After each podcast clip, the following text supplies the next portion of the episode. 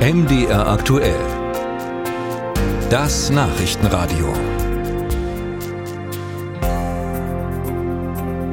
Die Sportstätten in Oberhof sind ja weltbekannt. Allen voran natürlich das Biathlonstadion oder die Rodelbahn. Aber es gibt auch noch die Schanzen im Kanzlersgrund oder die Skihalle. Und wir wollen der Frage nachgehen, wie klimaneutral werden die Sportstätten in Oberhof schon betrieben und was ist da geplant für die Zukunft? Björn Breuer hat nämlich nachgefragt. Oberhof Grenzadler, 820 Meter über Null, direkt im Thüringer Wald, direkt am Rennsteig. Seit 2009 steht hier die Skihalle, eine reine Langlaufhalle mit 1,8 Kilometer langer Loipe, in der nicht nur deutsche Kaderathleten, ausländische Nationalmannschaften oder der Nachwuchs der Skiclubs aus der Region trainieren, auch Skifirmen testen in der Halle die neuesten Entwicklungen und natürlich drehen Touristen und Freizeitsportler ihre Runden. Also äh, Gäste haben wir hier so um die 25.000 bis 30.000. Sagt Ronny Knoll vom Zweckverband Thüringer Wintersportzentrum. Die Halle ist bis auf ein Wartungsintervall von vier Wochen ganzjährig geöffnet. Ganzjährig herrschen Bedingungen wie im Labor. Eine Temperatur von minus vier Grad bei einer Luftfeuchte von etwa 80 Prozent. Es weht kein Wind.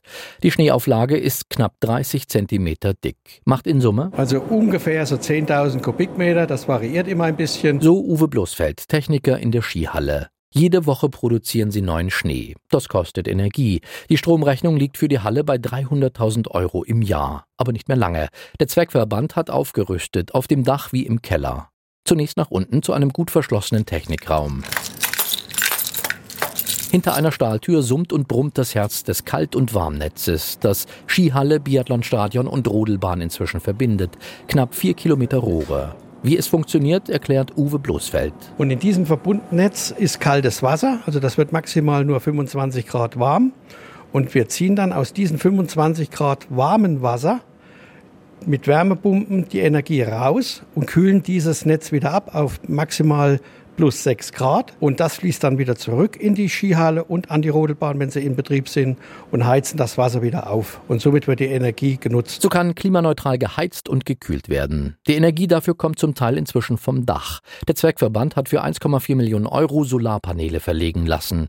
Damit lässt sich ein Viertel des Strombedarfs von etwa 5 Millionen Kilowattstunden im Jahr für die Weltcup-Stätten und die Trainingsanlagen in Oberhof produzieren. Im Sommer reicht die Menge, um die Skihalle komplett mit Strom zu versorgen. Dies aber ist nur die erste Ausbaustufe, sagt Hartmut Schubert, Finanzstaatssekretär und gleichzeitig Chef des Zweckverbandes Wintersport. Die zweite und die dritte Stufe sind längst in Planung. Perspektivisch wollen wir aber noch weiter Strom produzieren. Wir überlegen mit Windkraftanlagen, wir haben äh, Blockheizkraftwerk mit Biomethan in der Planung. Die Schanzen sollen ein Windrad bekommen, so aufgestellt, dass es vom Ort aus nicht zu sehen sein wird. Das Heizkraftwerk wird in der Nähe der Skihalle entstehen. Ob beides, wie im Plan vorgesehen, zum Jahr 2025 realisiert und in Betrieb gehen kann, dahinter steht ein Fragezeichen. Beim Windrad ist das Genehmigungsverfahren langwierig, beim Blockheizkraftwerk der Betrieb mit Biomethan fraglich. Optionen werden gerade diskutiert.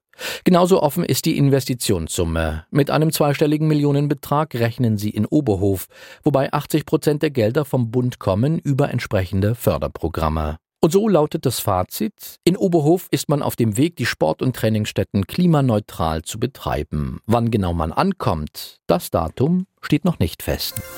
Musik